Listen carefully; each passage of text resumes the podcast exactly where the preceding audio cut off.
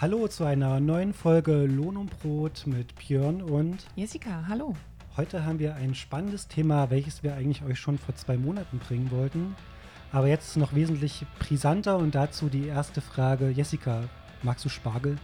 Unbedingt. Ich komme aus einer sehr bekannten Spargelregion in Deutschland. Ja, das war nämlich vor zwei Monaten die große Frage, ist der Spargel sicher? Jetzt hat sich das eher umgedreht und jetzt ist eher so die Frage, sind die Arbeitnehmerinnen überhaupt sicher, die da gerade arbeiten?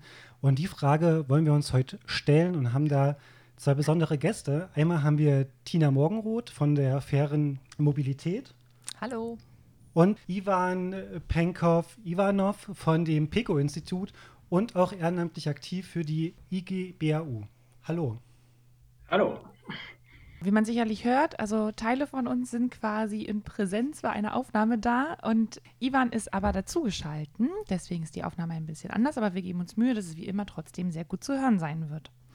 Hallo Tina, schön, dass du da bist. Wir haben uns natürlich im Vorfeld auch schon mal ein bisschen unterhalten, aber das haben unsere Zuhörerinnen und Zuhörer ja nicht mitbekommen.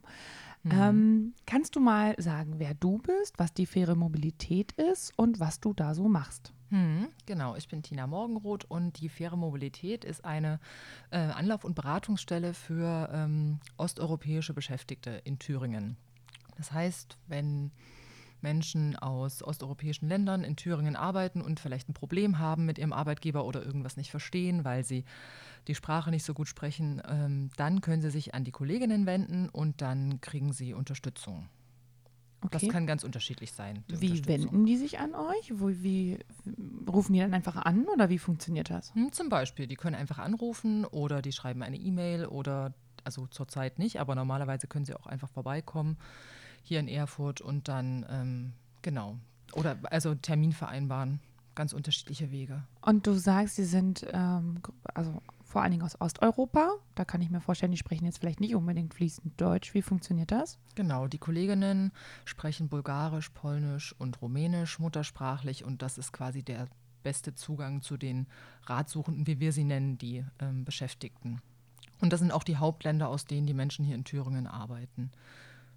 Okay, das heißt, die kommen sicherlich doch dann mit ganz konkreten Fragen zu euch oder vielleicht auch konkreten Anliegen, vielleicht was eher was, was vielleicht nie so gut läuft, oder? Oder kommen sie auch zu euch, wenn, wenn sie sagen, eigentlich alles super, wollte ich euch nur mal mitteilen? Äh, nee, tatsächlich. Wir werden manchmal gefragt, was es für super Arbeitgeber gibt, aber wir sind nicht die Stelle, die den Preis für gute Arbeitgeber verteilen, sondern wir kriegen eigentlich eher mit, was nicht so gut läuft, wenn Lohn nicht bezahlt wird oder wenn ähm, wenn es mit der Lohnfortzahlung bei Krankheit nicht klappt oder wenn irgendwas mit dem Arbeitsvertrag nicht verstanden wird. Wenn der Arbeitsvertrag auf Deutsch ist, dann ist es ja manchmal für uns schon schwierig, das zu verstehen. Das ist halt Juristendeutsch. Ne? Und äh, die Beschäftigten verstehen es eigentlich noch weniger. Und das ist nicht immer übersetzt. Und da ist auch eine Leistung zum Beispiel von uns oder also eine ganz wichtige Sache, einfach zu erklären, was bedeutet das eigentlich? Was bedeutet Urlaubsanspruch? Was bedeutet ähm, Kündigung? Was bedeuten ähm, Sperrfristen? Also diese ganzen Begriffe zu erklären. Du sagst gerade eine eurer Leistungen. Leistung klingt so, äh, klingt so ein bisschen neoliberal. Ne? Ja, genau. Aber ähm, was mir da aber einfällt bei der Frage sozusagen ist, ähm, wie finanziert ihr euch eigentlich?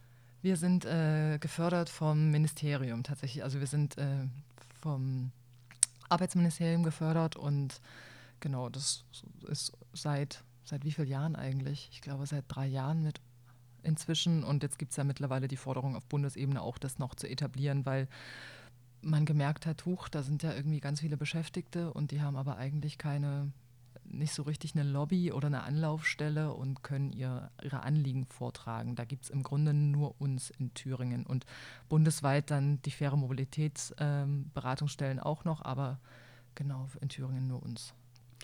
Ivan, was machst du im Besonderen das PECO-Institut eigentlich genau? Mhm. Ja, das PECO-Institut ist ähm, eigene, eigentlich eine Einrichtung, die von der Industriegewerkschaft Bauern Agrar Umwelt ähm, genau, gegründet worden ist.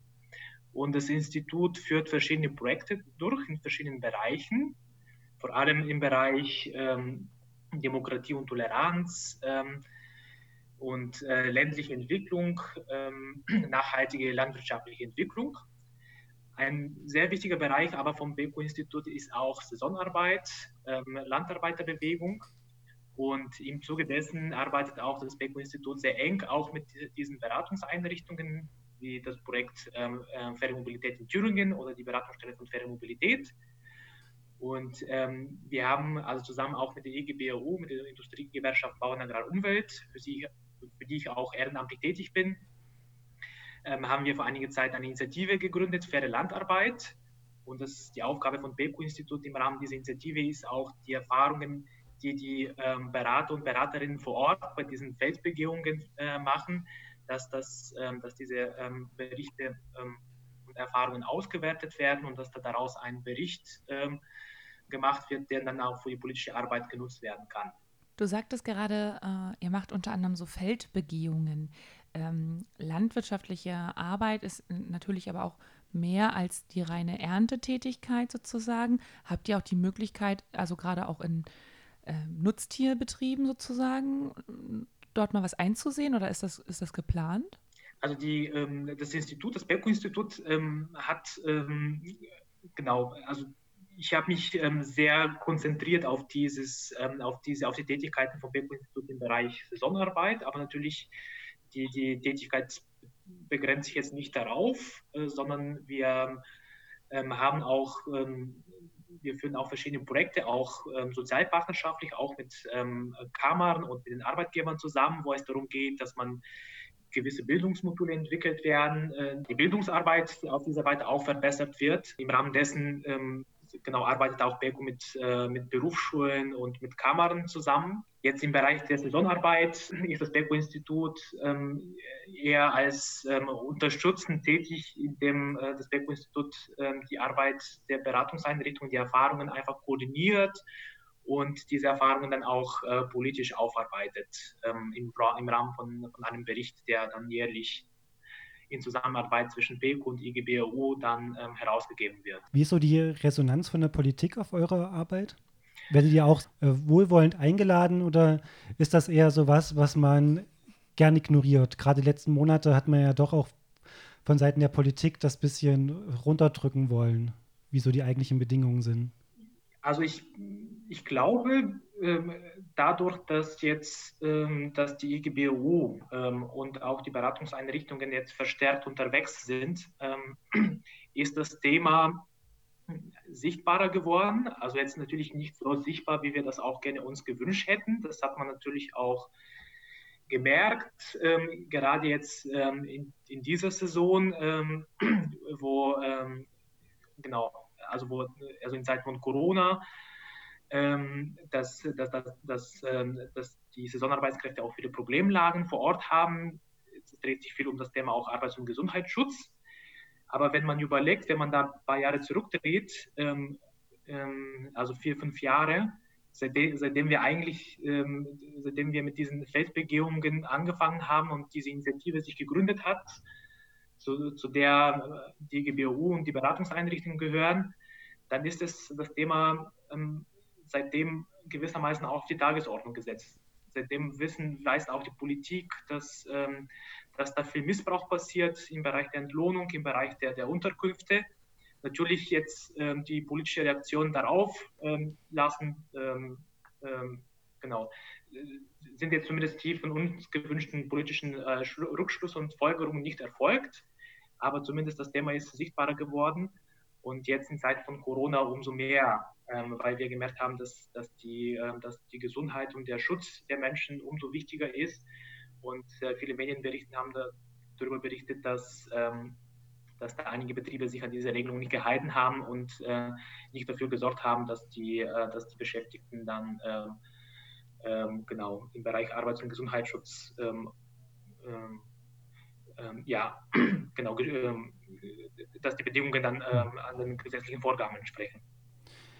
Tina, zu euch kommen ja wirklich Kolleginnen, die Probleme haben, die Rat suchen, wo man eher schon sagen kann, das Kind ist äh, in den Brunnen gefallen, es wird schwierig, da noch was zu machen. Was sind so die Probleme, die bei euch so am meisten auf den Tisch kommen, wo man sagt, da sind die Arbeitsbedingungen also massiv gebrochen worden, da gibt es massiv Probleme? Also der Klassiker ist im Prinzip, dass zum Beispiel fristlos gekündigt wurde, aber mündlich und äh, nicht schriftlich, wie es eigentlich ähm, sein sollte, äh, dass, solche, dass die Fristen nicht eingehalten werden, dass der Lohn nicht vollständig gezahlt wird oder dass ähm, Dinge abgezogen werden wie Unterkunftskosten oder Transportkosten, die höher sind, als man es abziehen dürfte. Das sind solche Klassiker im Grunde. Und dann geht es darum, Lohn geltend zu machen und ähm, ähm, das, äh, das ist so dass die Standardaufgaben quasi der Kolleginnen.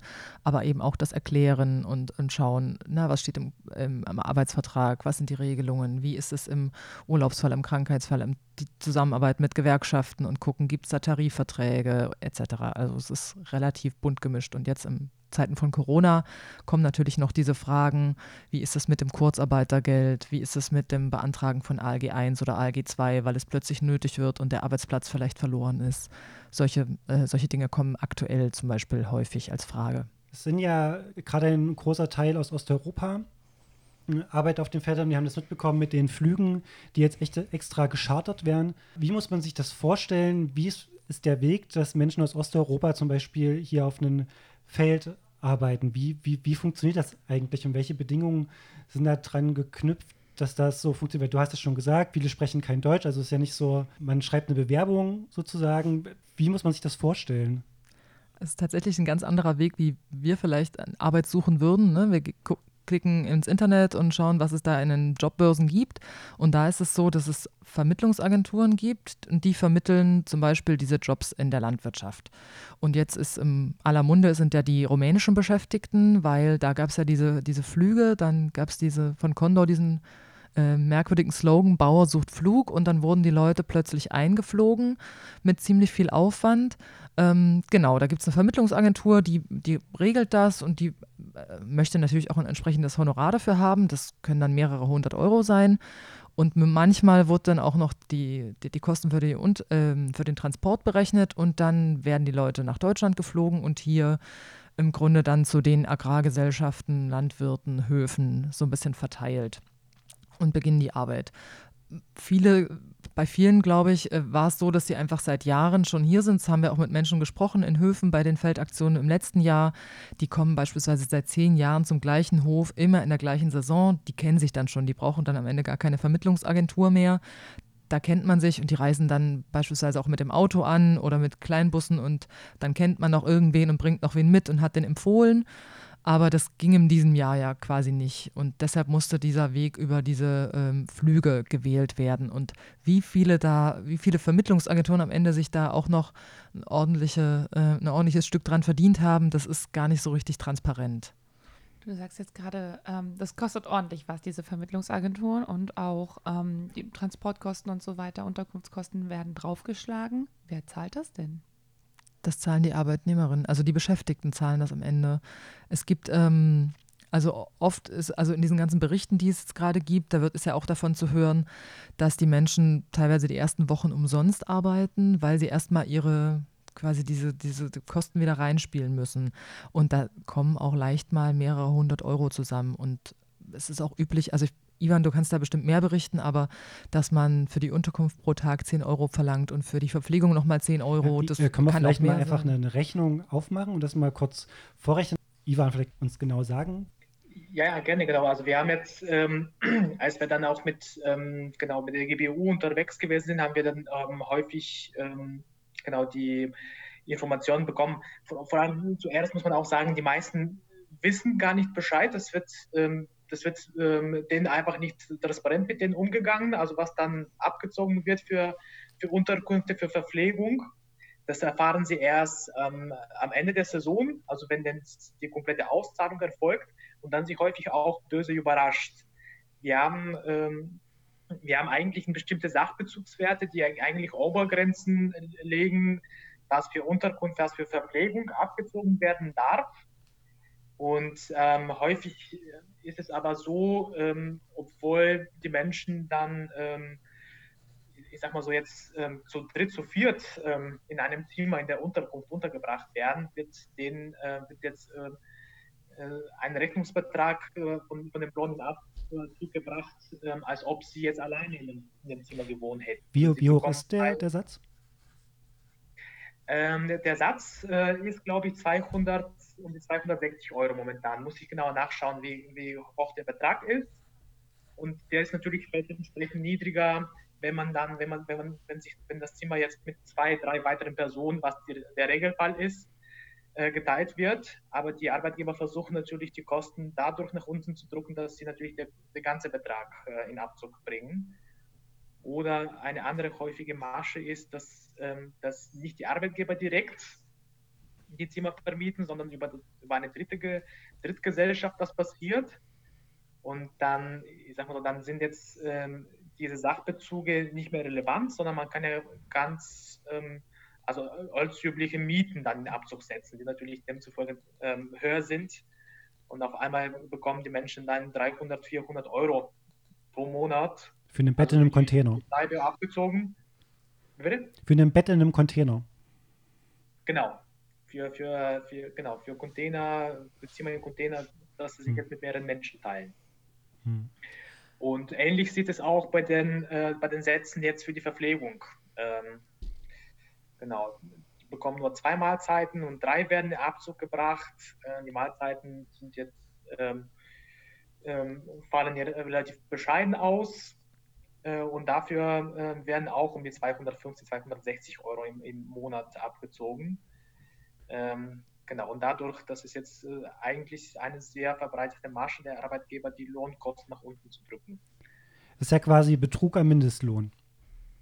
Man, ja, und, so kann man das auch bezeichnen, ja. Ähm, wie ist da deine Erfahrung mit dem Zoll? Geht er das überhaupt dann nach? Geht er auf die Felder und guckt sich das an? Ich sag mal so, wir haben, ähm, wenn wir auf den Feldern unterwegs sind, ähm, als, als, ähm, als IGBU oder als BQ, ähm, genau, dann ähm, kommen wir hin und wieder auch mit Landwirten in Gespräch und äh, fragen wir immer interessenhalber, ja, wann war das letzte Mal, dass der Zoll bei Ihnen äh, vorbeigekommen ist? Ähm, ich sag mal so, das ist äh, relativ ähm, länger her. Also wir haben jetzt wirklich von den meisten gehört, äh, in den letzten fünf, sechs Jahren gab es keine Kontrolle jetzt von, von Landwirten. Okay.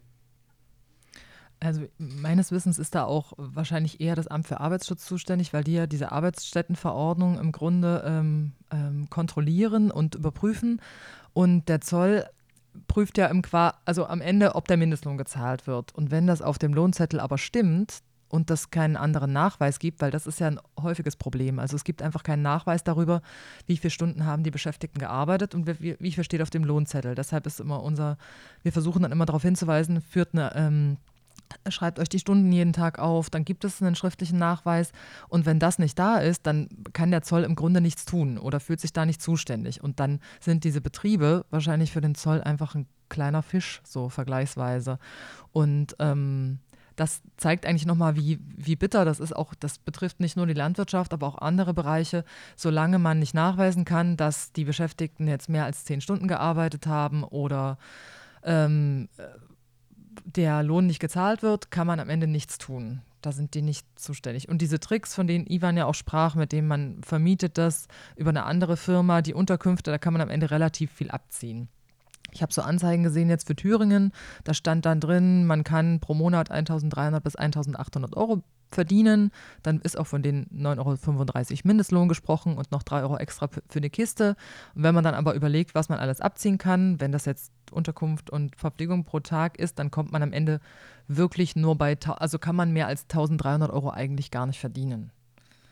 Und das heißt, diese Kosten, die anfallen für Unterkunft, für Verpflegung und so weiter, das steht dann auch nicht als Minus auf dem Lohnzettel drauf, nehme ich an, sondern da gibt es dann Sondervereinbarungen für. Das steht zum Teil schon drauf, mhm. aber das ist natürlich eine Situation, wer von den Beschäftigten weiß, was da steht, kann das verstehen und kann das einfordern. Äh, die Ivan hat es auch angesprochen, am Ende der Saison gibt es eine Abrechnung. Das heißt, die bekommen ihren Lohn meist am Ende ausgezählt und den, und den Lohnzettel und merken dann, es stimmt was nicht und sind aber eigentlich schon so auf bei der Abreise, wollen wieder zurück ins Heimatland. Und dann ist die Frage, bleibt man jetzt hier und klagt das ein? Oder fährt man nach Hause und sagt, komm, auf die paar hundert Euro, das ist jetzt auch egal. Und die Realität ist, die Leute fahren in der Regel nach Hause und, und, kümmern sich nicht drum. Und das wissen natürlich die Betriebe auch und die Landwirte. Und das bringt die Leute in eine Situation, dass, dass sie einfach ähm, weniger gut da agieren können. Und das kann man ausnutzen. Also sie sind halt in, unter Druck im Prinzip. Du sagtest ja aber auch, dass einige ähm, teilweise zehn Jahre im selben Betrieb dann irgendwie mhm. tätig sind. Und die schlucken diese Kröte dann jedes Mal, dass es jedes Mal wieder ist? Gibt es sowas auch? Vielleicht läuft es da ja auch gut. Ne? Das, also da kenne ich jetzt die, die Lohnzettel nicht. Und selbst wenn wir jetzt sagen würden, das sind ja unmenschliche Bedingungen und diese Unterkünfte, das sind alte Baracken, in, irgendwo ähm, im Nirgendwo quasi kein Zugang, kein soziales Leben, heißt das nicht, dass das rechtlich nicht möglich ist. Also die Arbeitsstättenverordnung regelt das und das wird im Zweifel eingehalten. Vor Corona kon konnten wir das zumindest beobachten. Ähm, also formal ist das völlig in Ordnung. Die bekommen eine warme Mahlzeit einmal pro Tag, das heißt, sie brauchen dann gar keine Küche. Also da gibt es schon gute Wege, die werden gefahren und so weiter. Und am Ende stimmt das für die Beschäftigten. Die sagen, das ist vielleicht noch einer der besseren Höfe. Ich, wenn es einer der schlechteren wäre, würden sie vielleicht nicht zehn Jahre am Stück dort arbeiten. Also auch wenn es für, für uns schockierend war, das zu sehen, heißt das nicht, dass das nicht rechtlich möglich ist. Ja, das sind bestimmt auch die, die man gerade immer im Fernsehen sieht, weil ich glaube, ein, äh, ein, Landwirt, wo es halt richtig miserabel ist, der wird wahrscheinlich nicht zulassen, dass zum Beispiel der Hessische Rundfunk wie in einem äh, Beitrag letzte Woche da auf den Hof gehen kann. Probleme, die uns eigentlich schon seit Jahrzehnten rumschlagen. Das ist ja eigentlich nichts Neues. Jetzt mit, mit der Situation um Corona hat sich ja noch mal einiges verschlechtert, einiges noch mal in eine andere Situation gebracht gerade das Problem, was ich am Anfang sagte, ist der Spargel sicher, wo es dann Ideen gab mit Studierende sollten aufs Feld etc. Und dann äh, gab es auch hier in der Nähe die Möglichkeit, sich so einen ja, Spargeldamm zu pachten, damit man selbst dann für sich persönlich seinen Spargel holt und der Landwirt nicht das Problem hat, dass er auf dem Feld verfault. Und ähm, Tina hat berichtet, dass sie das mal mitgemacht hat. Und äh, ja. will jetzt mal einen kleinen Erfahrungsbericht sagen, äh, wie das so für sie war, da den Spargel zu ernten, als jemand, das eigentlich nicht gewohnt ist. Ja, also ich muss natürlich sagen, für mich war das ein netter Ausflug mit dem Fahrrad, bin ich dahin gefahren. Das war äh, ein herrlicher Tag und dann habe ich ja, mal hängt zwei. Nicht von deiner Existenz ab. Genau, es hängt nicht von meiner Existenz ab und ich habe das eher als, na, das ist halt mal eine nette Erfahrung, ne? Und ich gucke mal, wie das vor Ort aussieht. Und ähm, interessant war auf jeden Fall, dass ich natürlich, um den, zu dem Spargeldamm zu kommen, wo die ganzen vermietet, vermieteten Dämme sind, muss man natürlich auch an den Feldern vorbei, wo die äh, rumänischen Beschäftigten arbeiten.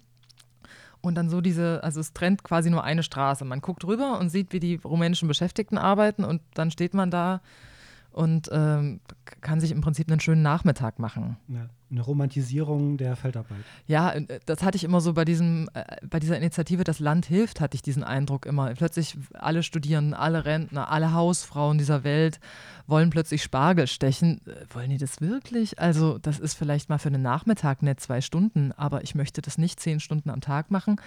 Und das ist ja de facto jetzt so. Die Arbeitszeitregelungen wurden aufgeweicht. Bis zu 60 Stunden pro Woche Arbeitszeit ist legal erlaubt. Wenn ich mir vorstelle, dass ich 60 Stunden in der Woche Spargel steche, dann weiß ich nicht, wie es um meine Gesundheit danach bestellt ist. Also da hätte ich jetzt wenig Lust. Aber es war auf jeden Fall mal eine interessante Erfahrung, auch zu sehen, wie wächst das, wie muss man das ernten, worauf muss man achten. Also das war mir vorher alles nicht klar aber macht natürlich nochmal deutlicher, wie hart diese Arbeit ist und wie also wie öde auch, jeden Tag den gleichen Damm abzuernten, das hat ja nichts mit Hobbygärtnern zu tun am Ende. Ne? Das ist ja keine, keine nette Nebenbeschäftigung, das ist halt ein schwerer Job und ich verstehe nicht, dass nicht so, also das sind so die Fragen, die uns in der Arbeit dann immer kommen, wenn, wenn die Jobs nicht besonders beliebt sind, weil sie so harte Arbeitsbedingungen haben, wie kann es denn dann sein, dass sie so schlecht bezahlt sind? Also Jobs, die besonders schwere Arbeitsbedingungen haben und wo man sehr schwer Menschen findet, da müsste ja die Konsequenz eigentlich sein, sie besser zu bezahlen. Aber dieser, also die, diesen Gedankengang, den, den gibt es eigentlich in der politischen Debatte gar nicht.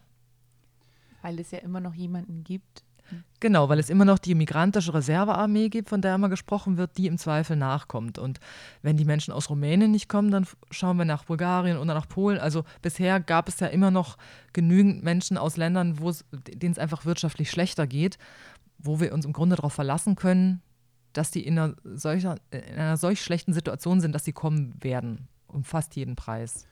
Die Landwirtschaftsministerin äh, Klöckner hat ja dann so eine Seite geschalten, Ivan, du warst jetzt auf den äh, Feldern, hast da mit Kolleginnen gesprochen. Hast du das Gefühl, das hat funktioniert? Sind Studierende gekommen und haben da geholfen? Welche Resonanz hatte diese Plattform am Ende?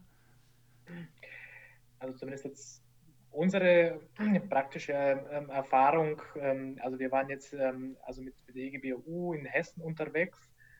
Ähm, also wir haben jetzt immer noch ähm, natürlich viel weniger Arbeitnehmer und Arbeitnehmerinnen aus Mittel- und Osteuropa gesehen, aber studentische ähm, Hilfskräfte oder arbeitslose Rentner, Asylbewerber, die jetzt auf den Feldern gearbeitet haben, das, das, haben, das haben wir nicht beobachten können. Also das waren immer noch ausschließlich ähm, Wanderarbeitskräfte aus Mittel- und Osteuropa. Es kam jetzt vereinzelt auch in den Medien berichten. Ich kann jetzt vorstellen, wenn sich da Studenten ähm, dafür anmelden, dass sie jetzt nicht unbedingt diese schwere körperliche ähm, ähm Arbeit auf dem Feld machen, sondern dass sie anderweitig jetzt in dem ähm, genau, in, in, dem Vertrieb zum Beispiel bei dem Landwirt ähm, oder in andere Aufgaben im Betrieb, ähm, in den Betrieb übernehmen. Aber diese, diese, die, äh, die, Arbeit auf dem Feld, die wird weiterhin ausschließlich, zumindest das waren jetzt unsere Erfahrungen bis jetzt, ähm, wird ausschließlich von Wanderarbeitskräften aus Mittel- und Osteuropa erledigt. Jetzt mit der Situation hat sich ja gerade hygienetechnisch einiges geändert. Es müssten Hygienekonzepte geschrieben werden. Ja, es ist eigentlich nicht mehr so wie vorher. Ist dir eine Veränderung aufgefallen? Oder ist es so wie noch vor vier Monaten? Äh, oder eher so wie letztes Jahr? Also es ist, ähm, also ich, wir sehen keine nennenswerte äh, Veränderung, leider. Mhm. Also ich glaube, Arbeits- und Gesundheitsschutz war auch ein Thema vor Corona. Das ist jetzt kein, kein neues Thema. Das ist auch ein bisschen, was wir bedauerlich finden. Das ist ja im Prinzip, was wir, wozu wir auch die Politik bewegen wollten, auch mit diesen Berichten, von denen ich am Anfang gesprochen habe. Das, das waren ja die praktischen Erfahrungen der Beratungseinrichtungen und der EGBU. Und ähm, jetzt hat das Thema natürlich durch Corona ein, ein Gewicht gewonnen, aber die, die, Implementierung vor Ort, also wir haben immer noch, ähm, als wir dann ähm, unterwegs waren, ähm, ähm, und von der Ferne zum Beispiel die Situation vor Ort beobachtet haben, haben wir immer noch gesehen, dass die Menschen, eigentlich hieß es in diesen Konzepten, die Menschen sollen nur in kleinen Gruppen zum Feld transportiert werden und ähm, die Abstände auch in dem Transport, häufig werden sie mit solchen ähm, kleinen Bussen transportiert zum Feld. Es müssen auch den äh, gebotenen Sicherheitsabstand auch gewährt werden. Also wenn das nicht möglich ist, müssen die Mundschutz tragen. Und ähm, daran, ähm, wir haben jetzt äh, eigentlich das Gegenteil ähm, beobachten können. Also dass, dass das jetzt äh, nicht eigentlich ähm, in der gebotenen Art und Weise passiert, der Transport zum Feld, ähm, dass, äh, dass die Sicherheitsabstände äh, in, äh, während des Transports nicht eingehalten werden von den Leuten, ähm, also von den, von den Arbeitgebern eigentlich, weil sie, äh, sie geben die Anweisungen, wie der Transport dann zum Feld zu erfolgen hat und dass die, dass die Arbeitnehmer dann ähm, auch ähm, keinen Mundschutz, Mundschutz tragen. Auf dem Feld äh, werden die Abstände eher eingehalten, aber das ist auch natürlich, ähm, das ist, das ist natürlich ähm, eher, eher gegeben. Aber wir haben immer noch äh, weiterhin auf dem Feld keine Waschmöglichkeit, also keine Toiletten mit, mit, äh, mit Wasseranschluss, wo sich die Menschen dann nach der Verrichtung ihrer Notdurft dann ähm, ihre Hände waschen können. Und wie die Situation jetzt in den Unterkünften ist, können wir jetzt nicht sagen, mhm. weil wir haben jetzt natürlich ähm, durch in der Corona-Zeit ähm, wurde jetzt in diesem Hygienekonzept des Bundesministeriums für Ernährung und Landwirtschaft und äh, des Bundesministeriums für, für Inneres ähm, wurde ein allgemeines Besucherverbot ausgesprochen. Früher konnten wir, wenn wir dann auch von den Saisonbeschäftigten eingeladen worden sind, konnten wir uns auch ein Bild von der Unterkunft machen, also wie die Zustände da vor Ort sind. Das ist, ähm, das ist nicht mehr gegeben und ähm, deswegen haben wir überhaupt da keinen Einblick jetzt dieses Jahr, wie die Situation in den Unterkunften momentan ist.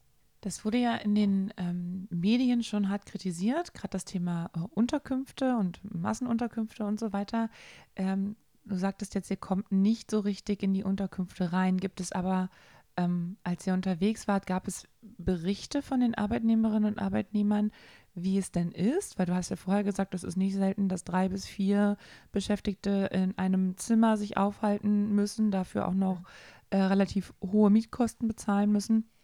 Ähm, gibt es dafür wenigstens eine Einschätzung von den Arbeitnehmerinnen und Arbeitnehmern, was die sagen? Ist es weniger geworden? Haben sie jetzt Einzelzimmer oder ist das auch nicht der Fall?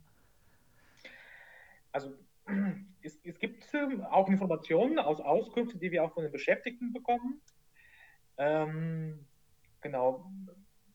Also wir haben sowohl, also wir haben jetzt ähm, berichtet zum Beispiel, dass, dass da weiterhin ähm, drei bis vier Personen in einem Zimmer ähm, genau untergebracht werden.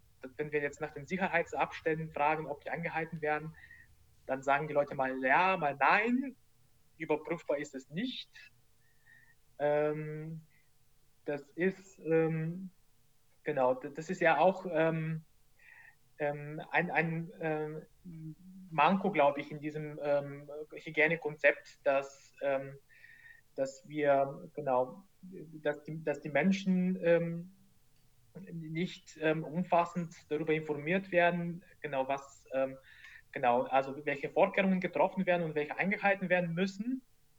Und ähm, also wir als Beratungseinrichtungen oder Gewerkschaften haben dann auch ähm, in diesem Jahr keine Möglichkeit, uns ein Bild vor Ort zu machen, wegen diesem Besucherverbot. Ähm, ähm und wir haben, ähm, da war das Thema Zoll bzw. Arbeits- und Gesundheitsschutz, was, was auch von Tina angesprochen worden ist. Und wir haben schon mal angemerkt, dass da dass zu wenige Kontrollen stattfinden, um diese, ähm, genau, um die Zustände vor Ort zu kontrollieren. Und zumindest jetzt, ähm, wir haben jetzt neulich in den Medien Berichte äh, gehört, im Fernsehen, im Radio, dass umso mehr Saisonbeschäftigte ähm, beschweren und sogar auch streiken, weil und, äh, sich über die Bedingungen vor Ort äh, beschweren.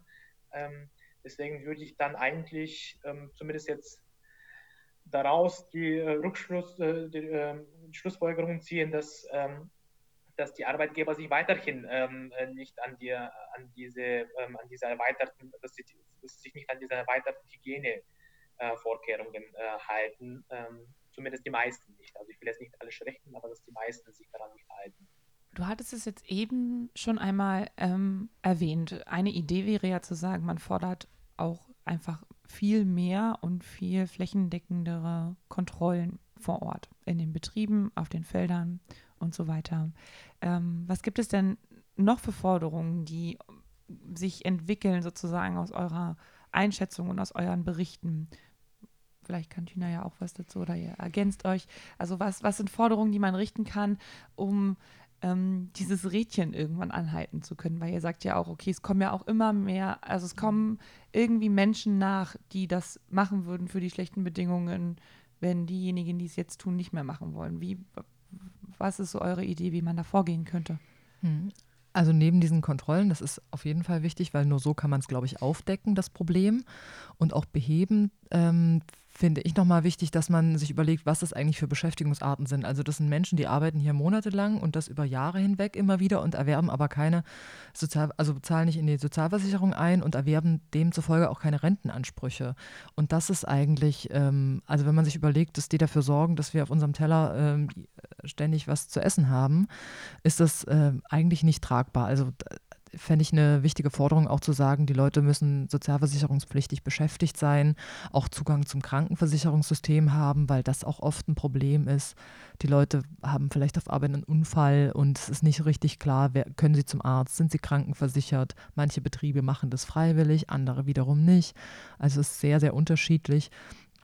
Das fände ich wichtig. Dann wurde das ja gerade ausgeweitet, diese Regelung. Also früher waren es 70 Tage, die Menschen hier arbeiten durften. Jetzt sind es 115 und Frau Klöckner hätte aber gerne 180. Ich frage mich, wie das, also die Vorstellung, dass man dann plötzlich ein halbes Jahr hier ist, das sind Menschen, die haben ja auch Familie im Herkunftsland, die, sind ja, die schweben ja nicht im luftleeren Raum. Ähm, also die Vorstellung, was es eigentlich bedeutet für ein soziales Gefüge, wenn man monatelang woanders ist, schwer arbeitet und im Grunde eigentlich kaum soziale Kontakte hat. Also sich das mal vorzustellen, dann würde man vielleicht auch solche Forderungen nicht so bedenkenlos stellen. Und ähm, jetzt ein drittes fällt mir gerade noch ein, es wurde ja darüber diskutiert, dass der Arbeitsmarkt ähm, im Landwirtschaftsbereich auch für die Asylbewerberinnen ähm, geöffnet wird. Also da gibt es jetzt diese Globalzustimmung. Die dürfen jetzt plötzlich arbeiten, weil wir brauchen ja den Spargel und die Erdbeeren und die Äpfel. Äh, aber das gilt eben nur bis Herbst. Und ich finde es eine total wichtige Forderung, dass auch Asylbewerberinnen Zugang zum Arbeitsmarkt bekommen, aber bitte zu einem regulären Arbeitsmarkt und nicht nur bis wir unsere Ernte eingeholt haben, sondern dauerhaft. Also also ich finde, das eine Unverschämtheit, das so zu verkürzen und so darzustellen, dass solange wir profitieren und solange unsere Ernte sicher ist, ähm, dürfen die Leute arbeiten und danach können sie bitte wieder zu Hause bleiben. So, so ist dieser, dieser Beigeschmack und das finde ich, ähm, find ich sehr schwierig. Ivan, wie sind die Forderungen der EGBAU zu dem Thema? Ähm, ja, die Forderungen der EGBU ähm, sind folgende. Also wir haben, also die EGBU äh, fordert seit längerer Zeit, ähm, also dass die Arbeit der Saisonarbeitskräfte besser äh, wertgeschätzt wird. Also wir haben ja, die Beschäftigten haben ja keinen Tariflohn, sondern sie bekommen den gesetzlichen Mindest, Mindestlohn, wenn überhaupt. Da würde ich natürlich die Klammer aufmachen. Wir haben ja über dieses, äh, diese Maschen, über diese Tricks gesprochen, über die Abzüge für Verpflegung und Unterkunft. Und die verdienen auf jeden Fall mehr. Also das ist natürlich schwerst körperliche Arbeit. Ähm, und ähm, die, die hat natürlich eine bessere Entlohnung auch verdient. Die GBO fordert auch äh, jetzt gerade in Zeiten von Corona, dass ähm, dass die Menschen auch eine gewisse Zulage bekommen dafür, dass sie sich natürlich jetzt dieses gesundheitlichen Risiko aussetzen und hier nach Deutschland kommen, auf, auf, auf dem Feld zu arbeiten. Aber letztendlich ähm, verdient diese, diese Arbeit auch ähm, einen Tariflohn, der, der auch ähm, höher als der gesetzliche Mindestlohn liegen soll. Ähm, natürlich ähm, ist, es, ähm, ist es der EGBU ist sehr daran interessiert, dass klare Verhältnisse ähm, auf dem Feld herrschen. Das, ähm, das hat auch ähm, Tina bereits angesprochen, aber dass, ähm, genau, dass, ähm, dass zum Beispiel die Abzüge für Verpflegung und Unterkunft klar geregelt werden, dass man, dass man jetzt ähm, nicht ähm, mehr für Unterkunft, also von dem äh, Lohn der Menschen abziehen darf, wenn, wenn, äh, wenn jetzt äh, das Zimmer oder das Bett ähm, über eine Drittgesellschaft ähm, vermietet wird. Dass, dass diese, diese Obergrenzen ähm, also für, für alle Formen von Vermietung ähm, ähm, genau, äh, gelten, dass sie den Leuten auch schon bei Arbeitsbeginn transparent gemacht werden. Das ist momentan nicht der Fall. Also wenn man dann mit Saisonarbeitskräften spricht, dann kriegt man immer gesagt, wir wissen das gar nicht, wir erfahren das erst am Ende der Saison. Das darf natürlich nicht sein. Der Arbeitnehmer muss ja eigentlich im Vorfeld genauer wissen, was, äh, was, was ist mein Verdienst und ähm, was kriege ich dann abgezogen dass ich dafür, dass ich Verpflegung und Unterkunft von dem Arbeitgeber gestellt bekomme. Und da, da muss natürlich, äh, da, da, da müssen auch klare Verhältnisse herrschen.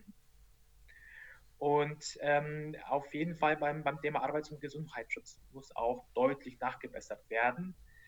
Ähm, IGBO fordert jetzt äh, viel mehr als das, worauf sie sich jetzt ähm, die beiden Ministerien geeinigt haben, obwohl ich mache nochmal die Klammer auf, nicht das wird einmal eingehalten, aber die IGBO setzt sich vor allem dafür ein, dass die Leute auch auf dem Feld ähm, genau ähm, gestellt bekommen. Und in Zeiten von Corona ist es umso wichtiger, dass die Toiletten auch Wasseranschluss haben, damit die Leute ähm, sich die Wände auch, äh, die Hände auch waschen, waschen können. Mhm.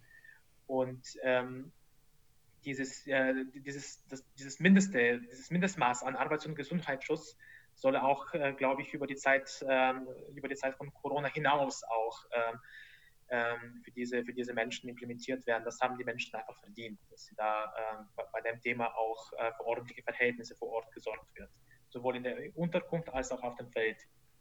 Ja, und dann kommt der Vorschlag von Wirtschaftspolitikern der CDU, dass man doch den Mindestlohn aussetzen sollte, die Erhöhung, oder gleich runterfahren soll. Da fragt man sich dann schon, haben die überhaupt eine Ahnung, wie die Arbeitsbedingungen sind? Ja, ich glaube tatsächlich, die Politik hat da, ähm, ich glaube, die Politik hat jetzt solche Vorschläge einbringen. Die haben da, glaube ich, wenig Ahnung von der, von der Arbeit äh, der, der, der Menschen vor Ort das, das kann ich nicht nachvollziehen, weil das, das muss genau in die andere Richtung gehen. Also die Arbeit hat einfach Wertschätzung verdient und jetzt eine Diskussion darüber zu führen, dass der Mindestlohn reduziert ähm, ähm, werden soll, das, ähm, nee, das, da, da, da, kann ich überhaupt nicht damit mitgehen. Das, das ist einfach die, äh, die falsche Richtung. Äh, die Diskussion muss in die andere Richtung gehen, dass die dass Menschen, dass diese Arbeit einfach höheren Lohn verdient hat. Vielleicht nochmal kurz zurück zum anfangen über eure Lobbyarbeit. Ihr nehmt ja auch manchmal Politikerinnen oder auch mal die Sozialministerin mit und zeigt denen mal, wieso die Arbeitsbedingungen sind, gerade die faire Mobilität, macht das mit ähm, auf Rastplätzen, mit den Lkw-Fahren. Wie ist, also, wie ist da so der Eindruck, wie es dann den Politikern geht, wenn sie genau sehen, wie die Arbeitsbedingungen sind? Also habt das bestimmt beide schon mal gemacht oder irre ich mich da? Also die faire Mobilität hatte das auf jeden Fall schon und ich glaube, wir sind hier in Thüringen zumindest in der luxuriösen Situation, dass den ähm, politischen Interessenvertretern das durchaus bewusst ist und sie da sehr hinter der fairen Mobilität stehen und ähm, die am Ende die Fortschreibung unseres Projekts oder die Stabilisierung dessen ähm, auch begrüßen und ähm, auch eng mit uns zusammenarbeiten. Also das, da sind wir in einer, so gesehen in einer ganz glücklichen Lage. Jetzt muss es halt nur noch quasi, also jetzt müssen sich nur die Bedingungen ändern. Also wir müssen da jetzt nicht mehr insofern ähm, dafür werben und klar machen, wie schrecklich das ist. Das ist den Menschen, den meisten klar. Aber quasi dieser, diese Änderung kam eben noch nicht zustande. Und manche Dinge sind eben auch nicht auf Landesebene zu ändern, sondern auf Bundesebene. Sprich, die Beratungssituation als solche, zumindest in Thüringen, das ist, ähm, äh, da hat man schon erkannt, dass das wichtig ist sozusagen, aber die Forderung, die ihr jetzt quasi eben beide zusammengetragen habt, das ist noch der Punkt, der ist noch offen, weil der halt eben unter anderem nicht nur auf Landesebene geregelt ist und geregelt wird. Genau, also mir fiel noch eine Forderung ein. Der DGB forderte ja seit einigen Jahren, das Verbandsklagerecht einzuführen. Und das finde ich eigentlich nochmal einen spannenden Gedankengang, weil oft ist es ja so, dass diese Lohnforderungen ähm, privatrechtlich eingeklagt werden müssen. Und wenn die Menschen aber schon wieder auf dem Weg in die Heimatländer sind oder kein Geld haben, so ein Verfahren anzugehen und keinen Rechtsbeistand und da gibt es viele Gründe und das, die Sprache auch nicht sprechen, ist es eben schwer, das einzufordern vor Gericht. Und da gibt seitens des DGB eben diese Forderung, dass der DGB das stellvertretend als Verbandsklage tut mit einer angehängten Sammelklage von beispielsweise mehreren Beschäftigten eines Unternehmens, weil es betrifft ja nicht die Einzelfälle, sonst, sondern es sind oft mehrere. Und das finde ich eigentlich nochmal einen spannenden Ansatz zu sagen, so kann man eigentlich gucken, dass man zumindest die Forderungen einklagt und dann kriegt man auch ein ganz anderes Bild davon, wie die Situation aussieht. Also wir, ich glaube, wir, die faire Mobilität hat bundesweit schon sehr viele Fälle, aber es eben auch sehr viele Ratsuchenden, die, die sich nicht trauen, diesen Schritt weiterzugehen. Und da gibt es zahlreiche Gründe für. Und da wäre das eigentlich nochmal eine spannende Stellschraube. Oder die sich vielleicht auch trauen, aber sozusagen die einzigen im Betrieb sind, die sich dann trauen und vielleicht ihre Kolleginnen und Kollegen nicht motiviert bekommen, sich ja. ebenfalls. Genau, das ist ja dieses, ja. möchte man dann quasi die einzige Person sein und um den Arbeitsplatz fürchten? Das, das machen die in der Regel nicht. Klar, das, ich glaube, da kann man sich auch gut reindenken. Das ist einfach eine unangenehme Situation. Zumal, wenn man vielleicht noch weiter da beschäftigt sein möchte. Das kann ja durchaus sein. Aber man möchte eben trotzdem den Lohn den, der einem zusteht, bekommen. Und da könnte da äh, das Verbandsklagerecht nochmal ein spannender Ansatz sein. Da gibt es leider auf Bundesebene noch ähm, relativ viele Sperren seitens konservativer Parteien. Das hast du nett umschrieben. Ähm, damit hast du jetzt ja eben irgendwie auch schon eine zumindest individuelle Lösungsmöglichkeit sozusagen aufgezeigt. Also wie kann man, äh, wie kann man das angehen, wenn man betroffen ist? Es gibt ja auch noch verschiedene andere Anlaufstellen.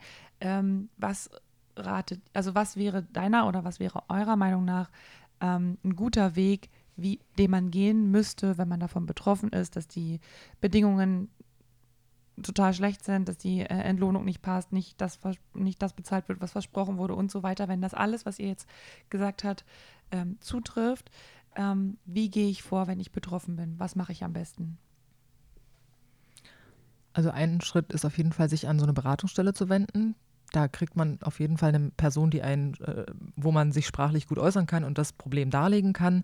Und die können im Zweifel erstmal sich das anhören, dann auch unterstützen oder weiterverweisen. Also ist, wir sind jetzt für die osteuropäischen Beschäftigten zuständig oder generell EU-Beschäftigten. Ähm, das gibt es ja genauso für Geflüchtete, diese Anlaufstelle.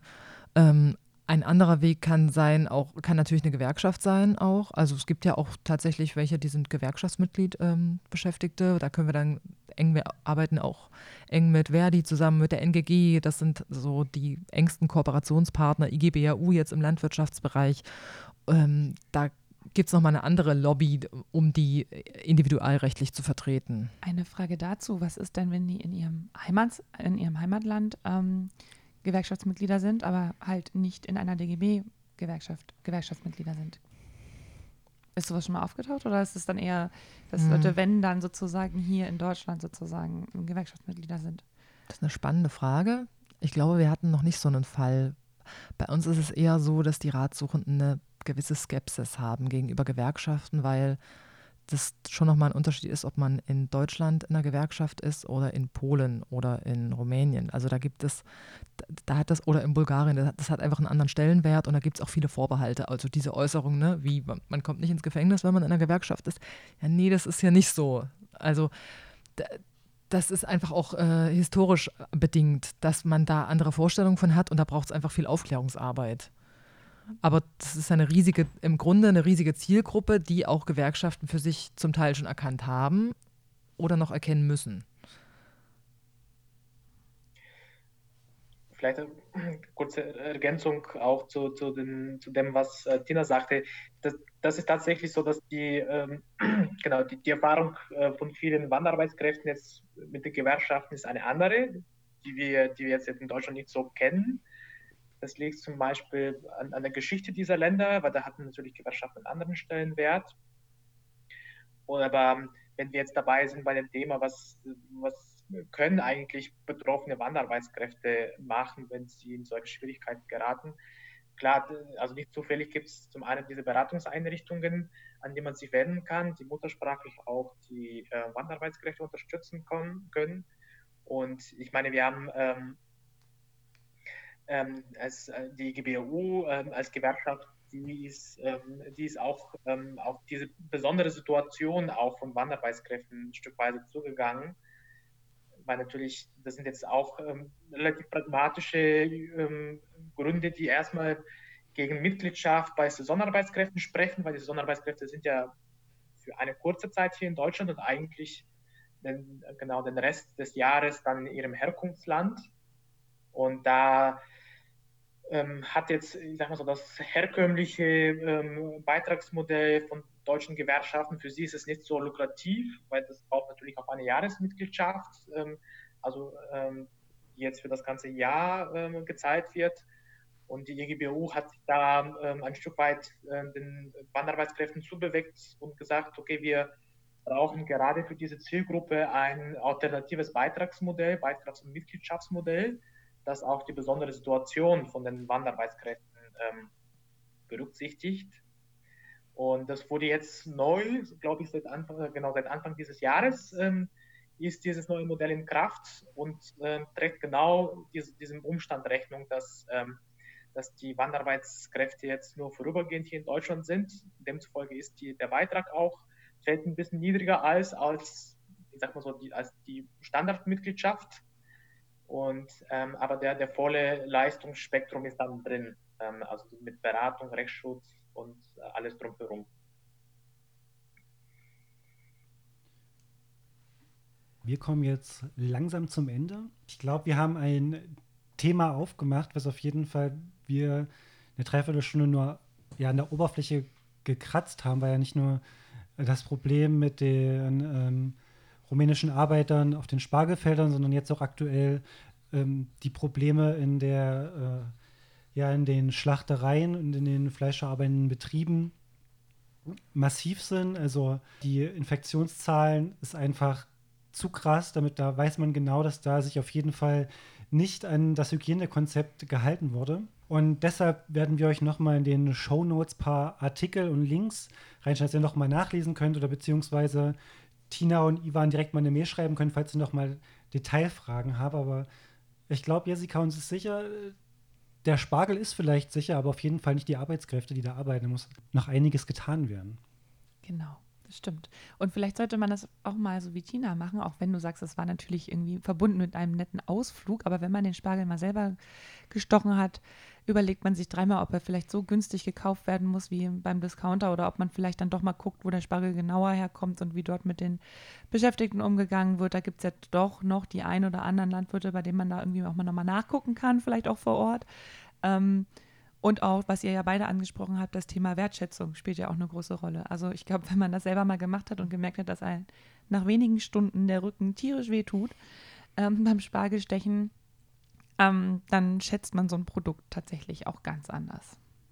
Ja, und ich glaube, der wichtige Punkt, den Tina vorhin auch schon angesprochen hat, wie geht es eigentlich den Menschen, wenn sie monatelang nicht zu Hause sind bei ihren Familien? Wir wollten ja dieses Jahr unseren Bildungsurlaub in Rumänien machen und dem nochmal direkt nachgehen, was das auch für so eine Gesellschaft bedeutet, wenn einfach viele Menschen einfach nicht mehr da sind zu Hause, sondern einfach durch Europa tingeln und Spargel stechen in, in Herbstleben oder in Niederlanden in einem Gewächshaus arbeiten.